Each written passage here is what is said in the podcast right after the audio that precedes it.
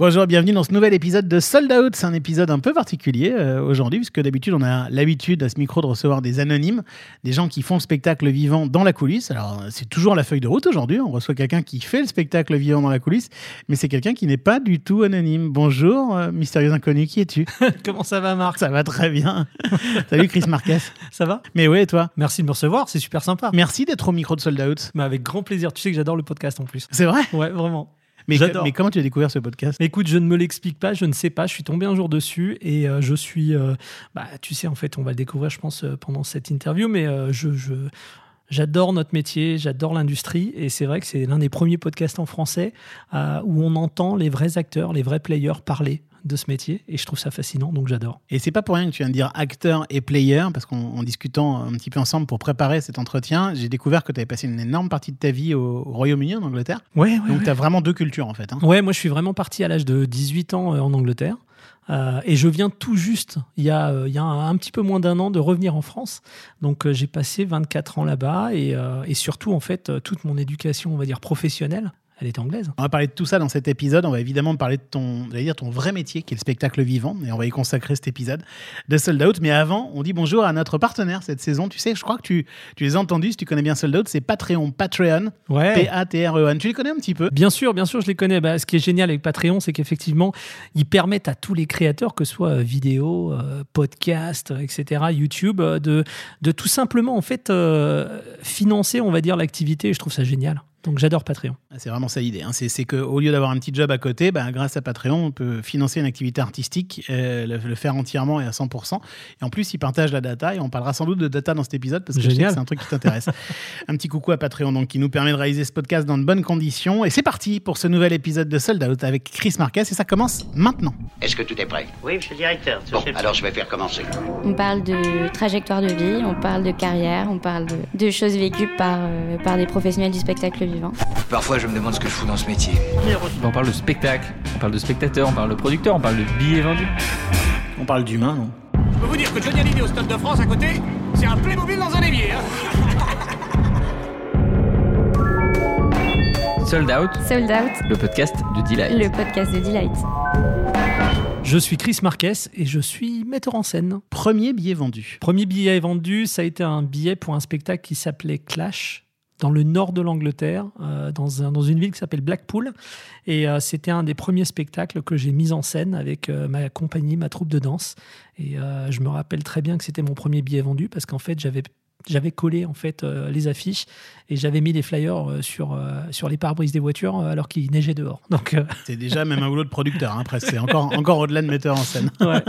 Et dernier billet vendu? Dernier billet vendu, bah, c'était ce matin pour mon spectacle Alors on danse, qui est en tournée dans toute la France. Euh, et je crois que le dernier billet de vendu, c'était pour euh, la salle Playel, si je ne me trompe pas. Alors on danse en décembre. Sold Out saison 3, épisode 12, avec Chris Marquez, danseur, animateur, producteur de spectacle et surtout metteur en scène, enregistré dans les bureaux de Delight fin février 2022. Salut Chris. Comment ça va, Marc? Ben, ça va super bien. On s'est rencontrés, nous, par, alors, par Instagram, grâce à Sold Out. On se connaissait pas. On s'est échangé des messages directs parce que tu likais parfois le podcast et c'est comme ça que tu finis derrière ce micro. C'est génial, non? C'est quand même incroyable. Parce que en échangeant des messages, j'ai découvert qu'en fait, on te connaît grâce à la télévision.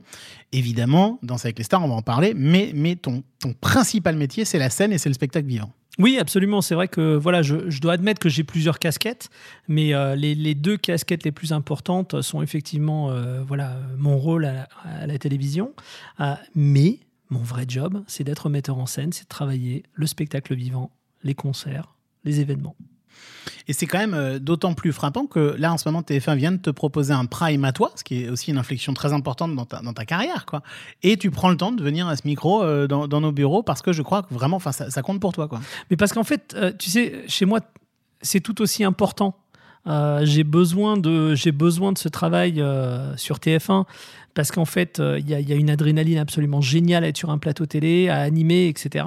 Euh, mais après j'ai ég- également besoin de la stimulation artistique et créative, de créer des spectacles, de mettre en scène des concerts et des artistes. Je ne peux pas m'imaginer l'un sans l'autre. Alors, on va essayer de faire un petit peu d'historique pour voir comment est-ce qu'on en est arrivé à 2022, comment est-ce qu'on en est arrivé là, à ton retour en France depuis, euh, depuis euh, un an. Euh, qui dit retour en France dit départ, et je crois que c'est à 17 ans que tu quittes la France pour aller en Angleterre. Absolument. Je, je, je, je, je suis né déjà à Colmar, en Alsace. J'y vis jusqu'à 17 ans. À l'âge de 17 ans, je demande à mes parents de me laisser partir à Lyon parce qu'en fait, j'avais besoin artistiquement de travailler avec des chorégraphes un petit peu plus internationaux, plus établis, etc. Parce que je dansais depuis quelques années. Euh, et en fait, une fois à Lyon, très rapidement, je me dis, c'est toujours trop petit. J'ai besoin de plus. Et à ce moment-là, vraiment, Londres, c'était la, la plateforme, en fait, pour, pour, pour, pour la scène artistique en général. Et c'était à Londres qu'il fallait que je sois. Et donc, je demande à mes parents tout simplement de me laisser partir dès que j'ai mon bac euh, dans la poche. Mais ça, c'est marrant quand même, parce que co- comment quelqu'un qui est né à Colmar, qui ensuite arrive déjà à aller à Lyon, trouve déjà que c'est trop petit? C'est c'est, euh, D'emblée, tu avais cet état d'esprit de voir grand? C'était pas forcément voir grand, mais c'était voir assez. J'avais besoin de m'assurer que euh, j'avais une vision complète en fait du milieu dans lequel j'évoluais. Et donc, euh, si je sentais que les murs étaient déjà trop proches, je me dis bah, peut-être que je vois pas tout ce qu'il faut que je vois. Et donc, euh, à partir de là, on essaye de voilà de trouver la pièce un petit peu plus grande. Et donc, pour moi, au départ, c'était Lyon. Mais une fois que j'étais à Lyon, je me suis rendu compte que je voyais déjà en fait tout ce qui se passait en France. Et là, je me suis dit ah ok, on va tout de suite miser en fait très très grand. Et je préfère tout de suite euh, être un petit poisson dans, un, dans, une, très grande, euh, dans une très grande mare plutôt que voilà. Et avant de savoir comment s'est passé justement ce passage de l'autre côté de la, de la Manche, le, le- de- que- comment tu es venu à la danse en fait? Parce que c'est- pas forcément naturel quand même euh, pour, un, pour un petit gars de, Co- de Colmar d'être comme ça déjà très très bon en Ouais, danse. ouais, et- bah, en toute honnêteté, c'est vraiment un truc que j'ai fait euh, par hasard. C'était assez particulier parce qu'en fait, mon petit frère, ma petite sœur dansaient déjà. Euh, eux étaient déjà champions de France, euh, ils étaient vraiment très talentueux. Euh, moi, j'ai grandi dans la musique, donc j'ai enroulé mes premiers câbles dès que j'avais euh, 4-5 ans parce que voilà, papa était chanteur dans un orchestre et en plus de ça, voilà, c'était lui le manager de, l'orchestre. Et, donc en fait, tous les vendredis, samedis, j'étais à des balles, etc. à partir de l'âge de deux mois. Donc la musique, j'ai grandi avec, mais la danse, pas vraiment, c'était pas mon truc. Et, euh, et donc, euh, j'ai toujours fait un petit peu ça avec la, la danse, mais oui, avec la musique.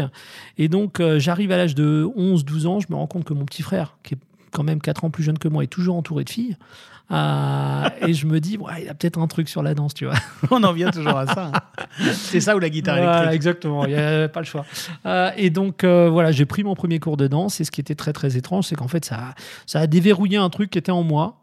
Euh, ça m'a ça m'a fait euh, c'est vraiment pour moi c'est un, c'est un truc assez magique parce qu'en fait je n'aimais pas du tout ça et je prends mon premier cours de danse et très rapidement en fait ma raison première qui était de rencontrer des filles euh, alors oui elle était présente mais elle devient complètement accessoire Euh, et ce qui me fascine tout d'un coup c'est justement ce développement artistique c'est apprendre c'est rechercher et en fait euh, laisser sortir tout ce qui était en moi et donc c'est assez étrange pour moi de le dire parce que vraiment c'était pas du tout une c'était pas un destin qui était prévu on va dire C'est une épiphanie, c'est une Ouais. révélation. Ouais.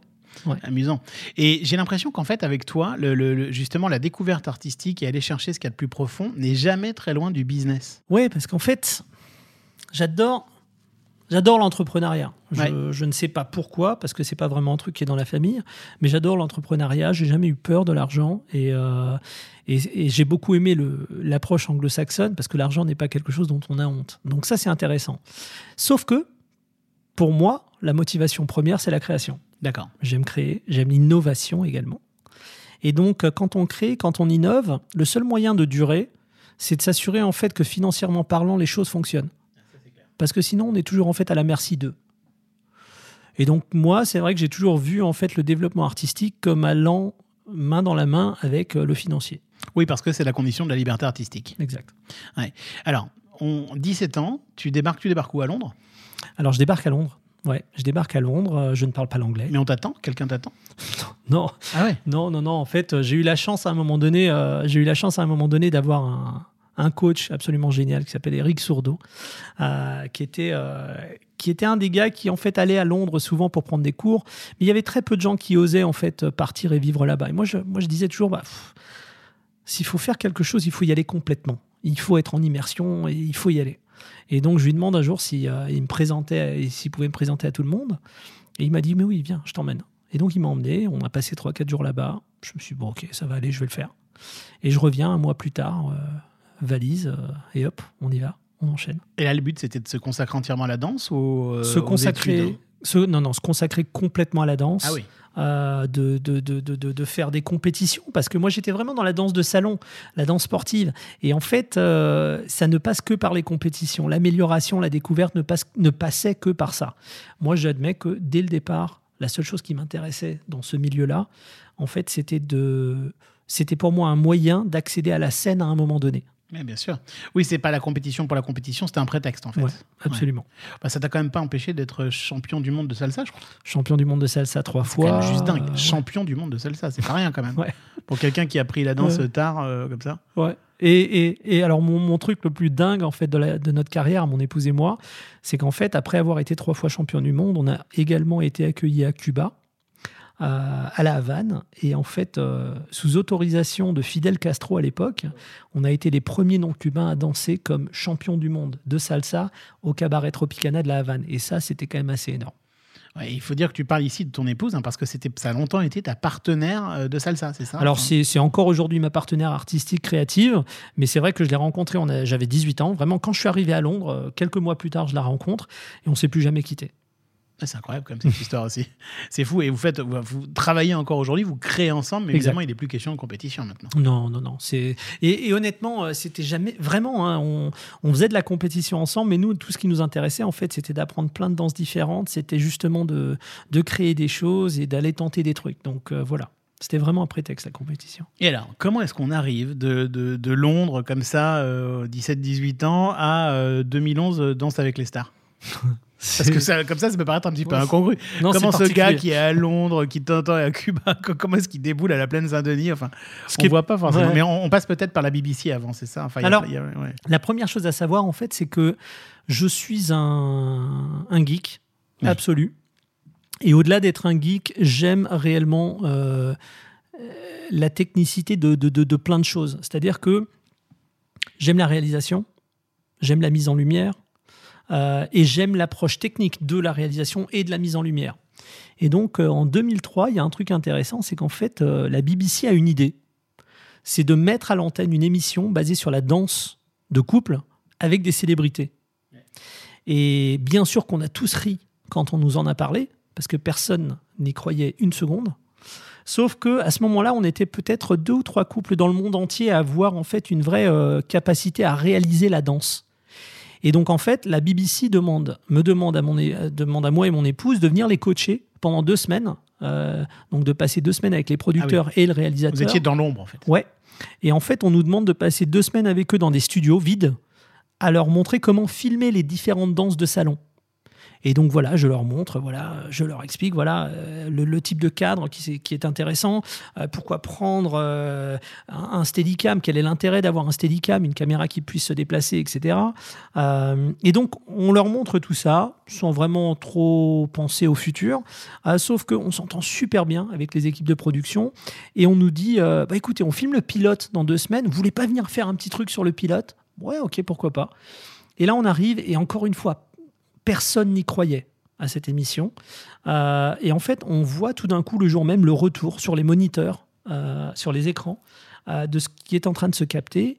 Et c'est splendide. C'est vraiment très très beau. La Et mise ça- en image est sublime. La mise ça- en ça- image est, est géniale. Elle, elle, elle se démarque de toutes les émissions à l'époque. Parce qu'en fait, il faut pas oublier qu'on était en plein boom de Big Brother, de toutes ces émissions de réalité. oui, qui sont assez laides, en fait. qui au final sont brutes. Ouais. Là, on était quand même dans le rêve. Euh, et là, on se dit, oh, c'est quand même intéressant, il y a peut-être un petit truc à faire. Et euh, effectivement, l'émission est mise à l'antenne, elle est vendue donc à la BBC, enfin, elle est vendue, elle est mise à l'antenne. C'est Strictly Euh, Come, Come Dancing, c'est ça Exactement, Ouais. Strictly Come Dancing, et c'est le nom anglais de la version originale de Danse avec les stars. Et comme Strictly Come Dancing, ça a une connotation culturelle en Angleterre, mais nulle part ailleurs, pour le vendre à l'étranger, c'est devenu Dancing with the Stars, Danse avec les stars. Et donc, euh, nous, en fait, on commence à bosser sur l'émission, on fait partie des meubles. On est les chorégraphes officiels de l'émission. Euh, on commence à nous proposer plein d'autres émissions de danse, c'est-à-dire que dès qu'il y avait une émission en Angleterre à la télé, c'était nous qui en étions les chorégraphes.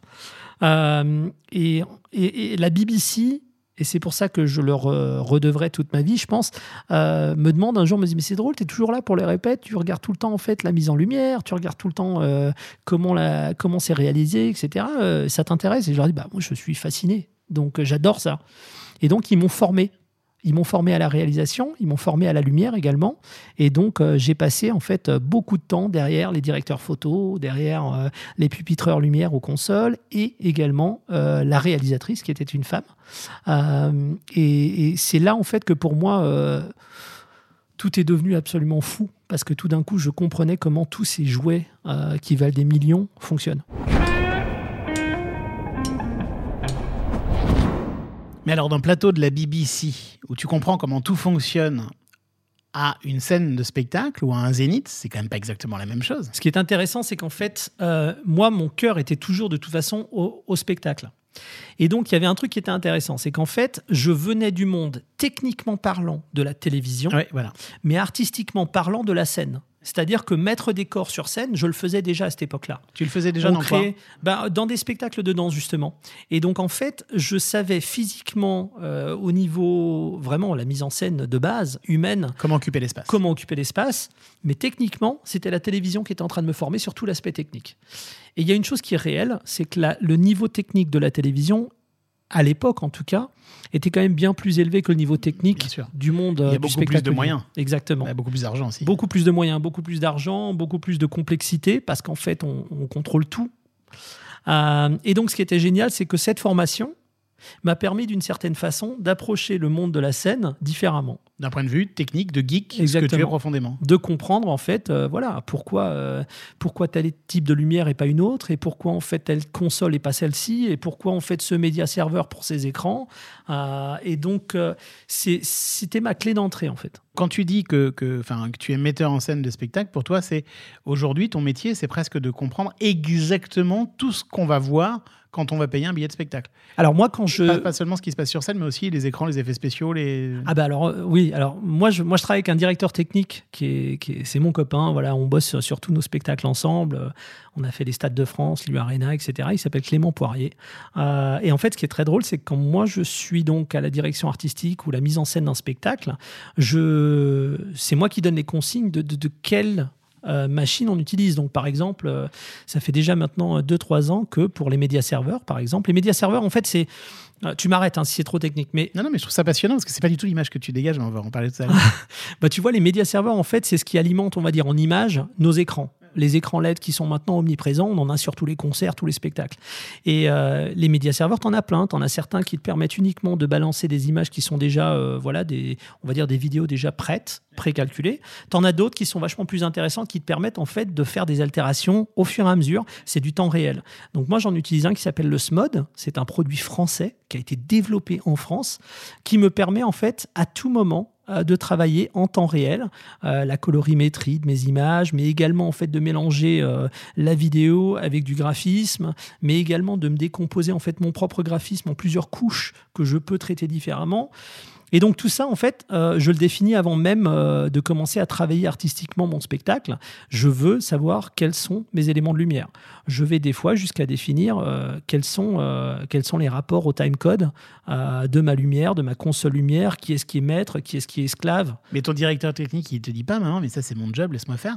Ben non, parce qu'en fait, on travaille ensemble. Lui, en revanche, après, a un vrai travail de, de, de- décryptage, on va dire, avec les équipes, euh, où en fait, c'est lui qui en- ensuite explique pourquoi en fait il y a une demande qui est, aussi précise.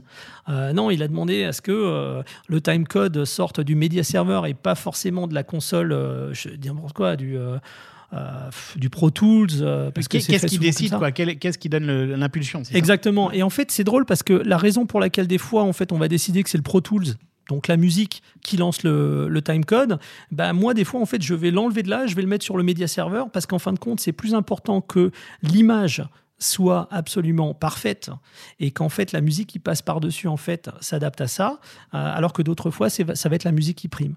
Et donc euh, tous ces éléments-là, je les définis avant de commencer à travailler. Et c'est marrant, c'est des questions que je me suis posées mille fois, ça. C'est- C'est c'est vrai, hein, quand, quand, quand tu vois aujourd'hui des spectacles de plus en plus complexes, tu te demandes toujours comment le top est donné et comment Mm. tout le monde peut se synchroniser alors qu'il y a autant de gens qui bossent dessus. Ouais. Et, euh, mais je comprends mieux. Mais alors, par contre, ce qui est quand même juste fascinant pour les gens qui, j'imagine, nous écoutent aujourd'hui, c'est que ce, que ce dont tu es en train de nous parler avec des serveurs et des, des, des altérations d'image en direct, c'est Mm. Ouais. pas du tout l'image que tu peux avoir d'un juré très exigeant de Danse avec les stars qui est aussi dans un personnage public. Ouais, ouais, ouais, ouais. Bah, en fait, il y y a bien sûr cette image qui est, qui est géniale, qui est omniprésente, qui est, Puis qui est un bout de toi aussi, peut-être. Mais qui est moi? C'est pas un rôle que je joue. Euh, je suis naturellement ce relou qu'on voit à la télévision mettre des mauvaises notes. Euh, tous, mes danseurs vous le diront aussi. Mais euh, non, non, mais après c'est moi, c'est moi. Je voilà, j'ai pas besoin de vraiment jouer un rôle ni de me forcer. Je suis en improvisation totale quand je suis sur Danse avec les stars. Voilà, je, dis ce que je pense et, voilà. Mais après voilà, mon vrai métier c'est tout de même de, créer des choses. Moi, j'ai noté que ton, j'ai découvert que ton vrai nom était Jean-Christophe Marquez, mais, du coup, je me suis demandé si sur scène c'était Chris Marquez et euh, dans la coulisse Jean-Christophe, mais non, en fait, c'est toujours Chris, mais euh, il y a plusieurs Chris. Ouais, ouais, ouais, il y en a plusieurs qui se parlent là dans la tête. Mais après, je trouve que c'est. euh, tu sais, on, alors je, je, je ne dis pas du tout, euh, moi je suis pas un de ces, une de ces personnes qui dit toujours euh, la méthode anglo-saxonne est meilleure, mais il y a des éléments où effectivement les, le côté anglo-saxon est intéressant parce que pour le coup, ils n'aiment pas trop les cases.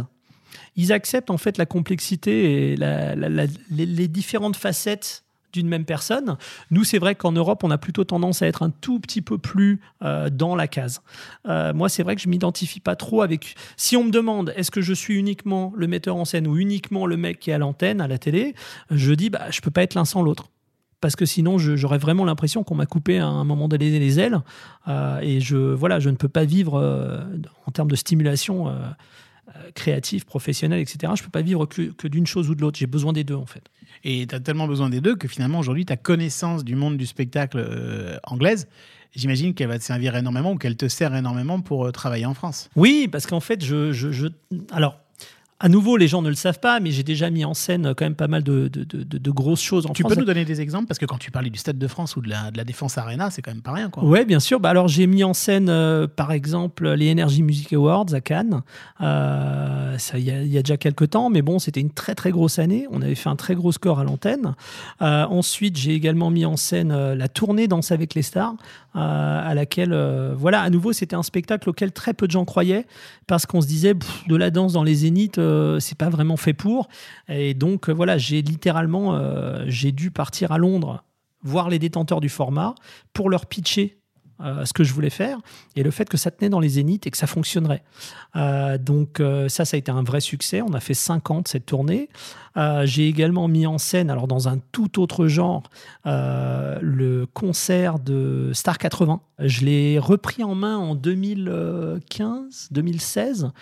Et en fait, la première fois qu'on m'avait approché, on m'avait tout simplement dit, écoute Chris, voilà, on a réussi à vendre Star 80 euh, à TF1 en direct. Euh, et on est au Stade de France.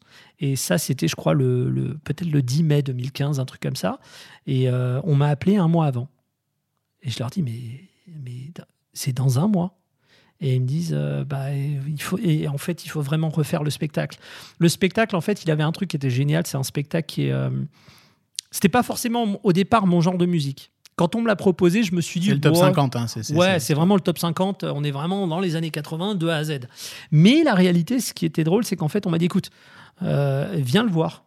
Et je suis allé le voir avec mon épouse, donc elle, elle est anglaise, et elle a ri toute la soirée parce qu'elle m'a vu danser euh, comme un débile toute la soirée. J'ai adoré, j'ai passé un moment génial. Euh, et, et- et non seulement j'ai passé un moment génial, mais en plus de ça, tous les gens autour de moi ont passé un moment génial et ont dansé pendant trois heures. Et je me suis dit, alors ça, ça, ça fait vraiment du bien aux gens. Et faire du bien aux gens, c'est ce que j'aime. Donc, euh, j'ai regardé le spectacle et je me suis dit, qu'est-ce qu'il faudrait faire? Et, la réalité, c'est qu'en fait, il fallait juste permettre à ces chanteurs qui, euh, qui sont, certains sont, sont maintenant des icônes, moi je, suis désolé, mais il n'y a, aucune autre façon de, de- de les définir. Euh, il faut leur donner un écrin dans lequel ils peuvent briller. Il faut leur donner un écrin qui, qui, qui, qui nous permette également à nous, en tant que peut-être euh, public plus jeune, qui a pas forcément. Certains d'entre nous n'ont pas vraiment vécu les années 80, on était trop jeunes, etc. Il faut peut-être en fait donner toutes les clés d'entrée qui étaient intéressantes dans les années 80. Et donc en fait, j'ai fait toute une recherche sur justement euh, le monde de la pub, le monde des jeux vidéo qui était émergent à l'époque, et donc j'ai le monde de la télé, des séries, etc. Et en fait, j'ai essayé de créer une identité autour de cette décennie qui me permettait en fait de mettre un petit peu en contexte pourquoi cette décennie était tellement folle. Et donc je crée je, crée ce, je recrée ce concert à partir d'une playlist euh, qui m'avait déjà été donnée. Euh, on avait insisté à l'époque pour que tout le monde chante en live. C'était un truc qui m'avait vraiment dérangé au départ. Il y avait beaucoup de playback. Et pour moi, en fait, euh, si on est sur scène, vas-y, vas-y. Je préfère que tu, que tu aies deux, trois notes à côté, mais chante en live le public il, sera avec toi. Et toi, tu les as, habillés avec euh, des, danseurs, des danseuses, et Alors, tu as briefé aussi les chanteurs. Moi, j'ai pas fait une seule chorégraphie, c'est mon épouse euh, qui avait fait toutes les chorégraphies. Moi, je m'occupe pas de chorégraphie du tout. En revanche, j'avais refait toute la scénographie, j'avais redessiné en fait tous les écrans, euh, la mise en lumière, on avait refait en fait tout le gris de lumière. et ensuite, voilà, j'avais j'avais donc fait les encodages avec le pupitreur, j'avais refait toutes les images vidéo avec mes graphistes, et surtout, et ça c'est un élément qu'on sous-estime souvent, comme c'est, alors j'ai tendance à dire un objet télévisuel, mais, c'était une émission télé en même temps un concert, on, était en direct. Il était essentiel qu'il n'y ait pas de temps mort, de battement. De... Et donc, en fait, c'était important pour moi de, gérer le conducteur de A à Z. Et la preuve étant que voilà, on a fini avec deux heures et demie, donc euh, deux heures et demie de prime, et on a fini avec peut-être deux minutes de retard, ce qui est complètement fou. Euh, et donc tout ça, c'était bah, travailler des transitions pour qu'en fait euh, l'installation du piano que, que, que, Gilbert Montagnier souhaitait se fasse euh, en même pas 30 secondes et qu'en fait on commence déjà sur la fin du titre précédent à installer et que en termes de réalisation, on soit sur d'autres plans pour qu'en fait on ne voit pas. Exactement l'inverse de ce qu'on voit à chaque fois en direct aux Victoires de la musique où tout prend deux heures de retard. Ils sont améliorés cette année quand même. Ils étaient bien. Disons à la fête de la musique alors. mais c'est, mais pour moi, c'est important parce qu'en fait, on, cette magie, en fait, elle se, cette, la, magie du, du, moment, en fait, elle provient également de, de tous ces moments où on s'imagine pas qu'il participe à la magie. Donc, par exemple, l'installation d'un backline différent, eh ben, c'est important qu'elle se fasse en fait euh, de façon naturelle. Tous les instruments d'un groupe. Hein. Tous les instruments du groupe, euh, tous les nouveaux choréistes, etc. Il faut absolument maintenir ce sentiment de, de, rêve éveillé tout le long. Il ne faut pas qu'à un moment donné, euh, tout d'un coup, on ait nos techniciens qui débarquent et en fait que le rythme se casse, etc. Donc très souvent, je, dis à, mes, à nos techniciens qui sont sur scène, vous faites partie du show. Oui, il y a une chorégraphie qui se voit sur scène, celle que fait ta femme, et il y a une chorégraphie de la coulisse, c'est celle que dont Exactement. Exactement. Sold Out. Sold Out. Le podcast de Delight. Le podcast de Delight. Alors, on reste sur scène, Chris. On, s'intéresse maintenant à ce que tu as euh, envie de faire, maintenant que tu es de retour en France depuis un an, dans le spectacle vivant. Déjà, je crois que ce qui te fascine, ce sont les décors. Oui, absolument. Moi, j'ai. Déjà, il y, a un gros truc, c'est que pour moi, en fait, la création, euh, la mise en scène, en fait, elle va de main dans la main avec l'innovation. Et le mot innovation, très souvent, on ne sait pas à quoi, il sert dans le monde du spectacle vivant, parce qu'en fait, on dit tout le temps, bah, l'innovation dans le spectacle vivant, c'est des, nouveaux types de lumière, des, nouvelles types d'effets spéciaux, de pyrotechnie, etc. Et en fait, ça va beaucoup, beaucoup plus loin que ça. C'est vraiment la remise en question de tout ce qu'on sait et de l'utilisation des nouvelles technologies pour mieux faire potentiellement. Euh, et donc depuis quelques années, par exemple, euh, je suivais, mais de très très près, le développement de, tout ce qui était euh, système holographique. Et je voyais, j'avais un doute sur un truc, c'est qu'en fait, on essayait tout le temps de nous vendre des hologrammes qui représentaient des, êtres humains ce que je trouve de très étrange. Ce dont on a entendu parler, pardon, avec ABBA qui va revenir. ABBA, Whitney Houston, etc. Et le problème, c'est qu'en fait, euh, dans le monde du graphisme et dans le monde de la 3D, euh, il y a une expression qui s'appelle The Uncanny Valley. Euh, c'est en fait hein, une expression pour définir le fait que l'être humain est tellement habitué à reconnaître un autre être humain naturellement, quelque chose de vivant, que ça ne prend même pas un dixième, un millième de seconde pour savoir que ce qu'il y a devant lui n'est pas vrai. Donc automatiquement, on essaie de recréer un hologramme en humain. Un hologramme, ça fonctionne pas. Ça ne marche pas. Ça ne berne pas le cerveau. Non, le, le cerveau le sait. Tant pis pour Jean-Luc Mélenchon. le pauvre. Euh, mais, mais ce qui est intéressant en revanche, c'est que c'est une technologie qui est géniale pour tout ce qui est potentiellement inanimé. Et donc je me suis dit un jour, mais pourquoi est-ce qu'on n'utiliserait pas ça pour les décors? Laissons les humains sur scène. Ils sont uniques. C'est eux qui créent le moment et le frisson. En revanche, pourquoi ne pas mettre sur scène des décors complètement fous qu'on peut potentiellement, effectivement, animer en motion design, etc., euh, à travers les hologrammes? Donc, euh, avec mon épouse, on commence à développer cette idée et euh, on tombe donc sur notre spectacle. On crée notre spectacle Alors on danse, dans lequel j'ai 12 danseurs qui sont sur scène, j'ai deux chanteurs qui chantent en live tous les soirs, mais tous les décors que vous voyez autour d'eux sont en hologramme. Il y a des décors devant eux, derrière eux, il y a des effets spéciaux où ils sont en interaction avec les danseurs, etc. Et là, je dis, bah, ce qui est génial, c'est qu'en fait, si je voulais reproduire ce spectacle, pour pouvoir reproduire ce spectacle en dur, avec du vrai décor additionnel, il m'aurait fallu euh, 10 SMI, il m'aurait 10 fallu semi remorque 10 camions. 10 camions. Et là, il en faut Euh, deux. Mais, mais, mais, mais même pas, je tourne avec un camion. Je tourne avec un camion. Donc c'est ce qui est assez fabuleux. Et donc, à nouveau, on a créé ce spectacle parce qu'en fait, l'innovation et la création vont main dans la main. Euh, J'ai trouvé des gens qui, euh, qui m'accompagnent. Je suis avec Live Nation en coproduction sur ce spectacle. Euh, et, la première fois que voilà, je discute avec An- Angelo, le patron de, de- Live Nation, immédiatement, je lui explique, je dis voilà, je fais ça, j'ai déjà prouvé que ça fonctionne, personne n'y croyait, parce que jusqu'à ce qu'en fait on y arrive, personne n'y croyait. Et lui me dit bah écoute, vas-y banco, on y va, je t'accompagne. Et donc là, on est sur un partenariat de 5 ans avec euh, Live Nation sur Alors on danse. Vous vous projetez sur 5 ans. Et vous jouez dans quel type de salle avec ce spectacle? On a démarré en fait au départ euh, pour prouver que ça fonctionnait. On démarrait dans des petites salles, euh, dont, enfin non, pardon, c'est pas des petites salles. Euh, on était par exemple au Casino de Paris. Non, c'est pas des petites Euh, salles. C'est la troisième plus grosse de Paris. Après l'Olympia et les Folies Bergères. On était au Casino de Paris, et après les arénas, les Bien élites, sûr, bien sûr. Euh, Casino de Paris. Ensuite, on était, on était principalement dans des salles aux alentours de 1000 à 1200 places, euh, 1300. Euh, et, et donc, on a fait ça. Et là, on est sur donc notre deuxième exploitation. Et là, en fait, on voit plus grand déjà. Donc là, on est à la salle Playel à Paris, qui est déjà complète. Euh, mais on pousse également l'enveloppe. Et là, j'ai par exemple, on a décidé de prendre l'Arena de Bordeaux pour prouver qu'en fait, ce spectacle fonctionne également à très grande échelle. Donc, euh, ça a ses contraintes. Parce qu'effectivement, quand on travaille sur des hologrammes, on a des angles de vision qui sont assez particuliers Ah à respecter. Bien sûr. Donc, on n'ouvre pas. Faut sur pas mettre de gens sur les côtés, ouais. ouais. Voilà, on évite, on a un angle de vision qui est assez euh, spécifique, mais en revanche, euh, on peut travailler dans des très grandes salles avec euh, des capacités jusqu'à 4000, 5000 personnes.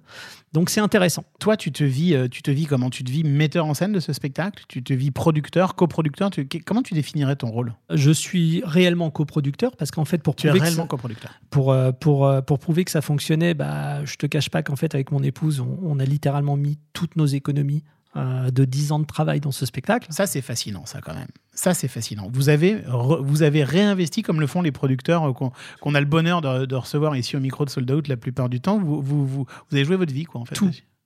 Tout, on a tout mis dedans. Et ce qui est génial, Ah ouais. Putain, mais j'en reviens pas, pas, c'est dingue. mais ce qui est génial, c'est qu'en fait, on a tout mis dedans en 2019. Ah oui, super. Bah, euh, toi, t'as du pif, toi. ouais, ouais. Ouais, D'accord. Donc, on a dû, tout mis dû dedans, être ravi. euh, on, a, on a tout mis dedans en 2019 et en 2020, on était censé donc euh, l'exploiter, ce spectacle. On a eu le temps de faire, je crois que c'était une dizaine de dates pour montrer que techniquement parlant, ça fonctionnait. Euh, et là, en fait, on réexploite fin 2022. Donc, t'imagines, c'est quand même un. C'est plus qu'un pari qu'on a pris, c'est qu'on. Voilà, c'est dur. Et c'est là où on reboucle, si je comprends bien quand même, avec le début de notre conversation sur la télévision, euh, c'est que ça crée un cercle très très vertueux parce que la notoriété que tu construis avec euh, Chris Marquez à la télévision, ça permet aussi d'alimenter ce spectacle et d'expérimenter. Ça permet d'alimenter, effectivement, mais en même temps, je, tu sais, on a un public français qui est quand même un public assez. euh, c'est un public qui est remarquable parce qu'il sait ce qu'il fait, il sait ce qu'il regarde. Ouais, il n'est pas dupe. Donc, c'est pas parce qu'en fait, je passe à Ah la non. télé que je vends plus de billets. Euh, c'est est-ce que je remplis mon rôle de vendeur de rêve? Est-ce que je remplis mon rôle euh, de, de- d'entertainer? Et, et là, oui. Là, ça, ça, ça peut créer une Ouais, différence. puis le spectacle, c'est le bouche-oreille. hein, on sait bien, Exactement. hein. C'est surtout sur plusieurs saisons, il n'y a pas de. Voilà. Tu peux pas remplir la salle Playel comme ça Mm. s'il n'y a pas un bouche à oreille. hein. Bah, tu vois, c'est, nous, c'est, c'est ce qui a été assez. euh, on- tu sais, je sais pas si euh, les autres, enfin les autres producteurs m'ont, l'air d'a- d'avoir toujours parlé de ça, mais moi je suis très touché parce qu'en fait le moindre billet que je vends, c'est un gage de confiance du spectateur. Ils ont choisi en fait, ils ont choisi en famille, euh, parmi tous les spectacles à leur disposition, de venir voir le, le mien.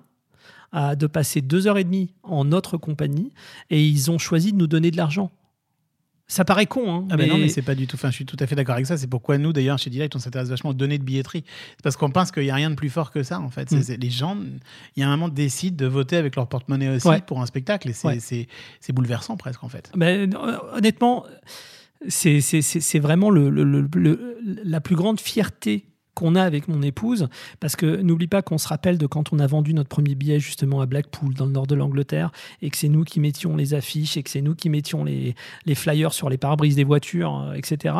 Euh, quand on arrive et qu'on a des salles pleines maintenant, et à l'époque c'était une salle de peut-être 300 places, hein, euh, quand on arrive maintenant dans des salles où il y a 2000, 2500, 3000 personnes, ouais, on est très touché parce qu'on sait en fait combien ça, ça coûte. On sait également le travail que nos promoteurs locaux mettent sur le tapis pour pouvoir en fait euh, sortir ces billets. Et, euh, et moi, je- voilà, euh, les gens qui disent c'est facile de vendre du spectacle vivant, à mon avis, c'est des gens qui n'ont pas vraiment vu ce qui se passe derrière. Mais comment se fait-il que quand on regarde, un- ne serait-ce que ta fiche Wikipédia ou, ou les, les articles de presse te concernant, la mention producteur de spectacle n'est jamais là? C'est parce que c'est quelque chose que. Enfin, ça fait pas assez longtemps que tu es rentré en France, peut-être? Non, c'est juste que je ne sais. Il y a une chose que je ne sais pas faire. Je ne sais pas du tout faire mon propre marketing et mon auto-promo. Je ne sais pas le faire. Donc, euh, euh, j'ai fait les NMA à l'époque, Energy Music Award. euh, les Energy Music Awards. C'était une année où effectivement le truc a explosé. J'avais à l'époque les plus gros artistes. À l'époque, c'était c'était vraiment du très très gros. On avait les One Direction, on avait Alicia Keys, on avait, on, a- on avait plein de gens. Personne n'était au courant. Personne n'était au courant. Ouais. Je, voilà, personne n'était au courant. Donc, euh, je fais. euh, Un peu comme si la télé écrasait tout, quoi. Ouais, ouais, ouais, mais après, après Et c'est très vertueux, on l'a vu tout à Ouais, l'heure. hein, ouais, il ne s'agit pas fait, de, ouais, ouais. de- de le critiquer. hein. C'est juste que la télévision a une telle puissance, c'est un rouleau compresseur euh, littéralement médiatique, et donc Alors que c'est même pas un mois dans l'année pour toi. ouais, Le ouais, ouais, tout à fait. Alors maintenant, euh, beaucoup plus tout de même. Oui. Euh, c'est vrai que je Avec les Correct to Fire. oui. alors euh, surtout avec euh, l'animation, parce que bon, j'ai quand même animé des émissions comme Star à nu, j'ai animé des choses comme VTEP, Vendredi était permis, j'ai j'ai fait pas mal de petits trucs, donc je, je- je fais quand même beaucoup à la télévision. Mais il faut accepter que le, on va dire, le personnage télé Chris Marquez a un impact en fait sur la, la compréhension du métier de Chris Marquez, c'est-à-dire que les gens du spectacle et des concerts et des salles de spectacle me voient comme un mec de télé. Et les mecs de télé me voient comme un mec de concert et de spectacle. C'est incroyable. Et toi, tu te vois comme un metteur en scène. les deux. Et comme un producteur, comme les deux. Ouais, ouais, ouais. Moi, je. Mais comme il y en a un que, que tout le monde comprend, Oui. t'aimerais aussi que l'autre. euh, Enfin, t'aimerais. Enfin, moi, ce que je pressens en t'entendant, c'est que peut-être ce serait bien aussi que l'image soit plus équilibrée. Quoi. Bon, en tout cas, en tout cas que qu'il y a un- qu'il y ait effectivement une euh, pas une acceptation, mais peut-être une compréhension du métier que mon vrai métier, c'est d'être metteur en scène. Et alors, est-ce qu'il y a des choses là, qui te- qui t'excitent? Tu penses déjà à la suite de Alors on danse, même s'il y a cette, euh, cette sûr. coproduction avec Live Nation pendant, pendant encore 4 ans? Bien sûr. Euh, Live Nation, je crois que c'est presque une, euh, c'est, c'est presque une, une collaboration, à mon avis, à long terme, parce qu'en fait, euh, ils me le disent tout le temps. Tu as une idée, tu viens nous voir. Il n'y a pas de. Voilà. Nous, on est là, on veut t'accompagner, et, ils me l'ont prouvé plusieurs fois déjà, donc ils sont super. Euh, j'ai écrit une comédie musicale. Euh, j'ai écrit une comédie musicale qui est assez. euh, qui est assez sympa. Je ne sais pas encore euh, comment la présenter parce que euh, le marché de la comédie musicale française est quand même très très différent de la comédie musicale qu'on connaît à l'étranger. Euh, les comédies musicales anglo-saxonnes sont quand même très très puissantes en termes de personnages, en termes de, de livrets. Les comédies musicales françaises sont quand même beaucoup plus puissantes en termes de, de musique pop et de leur utilisation, on va dire, en dehors de la scène. Donc il y a une approche qui est presque en France, on vous fait d'abord écouter les 3-4 chansons qui seront un tube et qui en fait pourront être déclinées en radio. À l'étranger, ça se fait pas ça. Donc euh, il y a ça. Et après, euh, c'est vrai que depuis un an, donc je suis revenu, j'ai donc euh, lancé ma boîte de prod. Et euh, T'as créé une boîte de prod, hein, Ouais, j'ai créé une boîte de prod parce que bon, bah, de toute façon, pour alors on danse et pour les spectacles, il faut absolument que je le fasse. Euh, mais surtout, en fait, ce qui m'intéresse maintenant, c'est potentiellement d'accompagner des artistes sur la mise en scène et euh, le développement, on va dire, créatif de leurs concerts et de leurs tournées. Et je crois qu'en écoutant cet épisode, on a bien compris que le développement créatif, c'est euh, très large hein, pour toi. C'est la scène et ce qui se passe à côté, l'univers concret pour vendre du rêve. Exactement. Alors, c'est la dernière question rituelle de, de Sold Out, tu la connais. Hein, c'est, et, et c'est, euh, quand on pense aux jeunes gens qui aiment euh, danser, qui se demandent s'ils vont danser, qui aimeraient rentrer dans le spectacle vivant, qui, euh, qui hésitent. Toi qui as la connaissance à la fois de l'Angleterre, de la France et de ce marché que tu, que tu, que tu vois aujourd'hui euh, changer, est-ce- qu'est-ce que tu leur conseillerais de faire? Est-ce que tu leur dis, bah, venez, ou est-ce que tu leur dis, attendez, laissez-nous nous reconstruire après le Covid, on en reparle plus tard? Ouais. Euh, non, je leur dirais toujours, en fait, venez tout de suite. N'attendez pas. N'attendez pas de faire une école, n'attendez pas d'aller faire euh, quoi que ce soit. Euh, vous avez, en tout cas, vous avez une chance aujourd'hui incroyable, c'est les réseaux sociaux.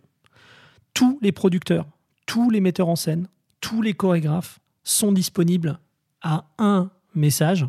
Euh, et donc, en fait, n'hésitez pas à écrire directement et à leur dire écoutez, vous pouvez peut-être pas me prendre en stage, vous pouvez peut-être pas me prendre euh, en CDI, ok, pas de problème. Est-ce que je peux venir au moins épauler n'importe qui N'importe qui, que ce soit un coordinateur artistique sur une, émission télé, que ce soit peut-être euh, voilà un directeur technique ou son assistant même sur un spectacle. Mais est-ce que je peux venir épauler quelqu'un? Et je- je veux juste en fait commencer à comprendre comment la machine fonctionne. Je pense que vous serez surpris en fait du nombre de personnes qui vont diront, euh, vous diront Ok, pourquoi pas Je crois que c'est la plus belle des conclusions parce que je suis complètement d'accord avec ça. Ça, ça, ça- ça paraît compliqué cette période, mais ça n'a jamais été aussi simple d'appeler les gens et leur dire euh, j'aime ce que vous faites, j'ai envie d'être là quelque part. Absolument. Il faut y aller. Et c'est et vraiment, si je peux me permettre, vous vous trompez pas. Le spectacle du le, le métier du spectacle vivant, c'est sûrement l'un des plus beaux métiers du monde parce qu'en fait tous les soirs on voit euh, que ce soit 50, 100, 1000, 2000, 10 000 personnes repartir avec le sourire. On leur a fait du bien. Et en fait, aujourd'hui, il n'y a que ça qui compte, faire du bien aux gens. On reste là-dessus parce qu'il n'y a rien d'autre. euh, Tu viens de faire du bien. Euh, J'espère à nos auditeurs de Soul en tout cas à moi. Tu passes un moment génial. C'est un bonheur de te rencontrer. Merci d'être venu ici. Un vrai plaisir. Salut, à bientôt Chris. Merci Marc.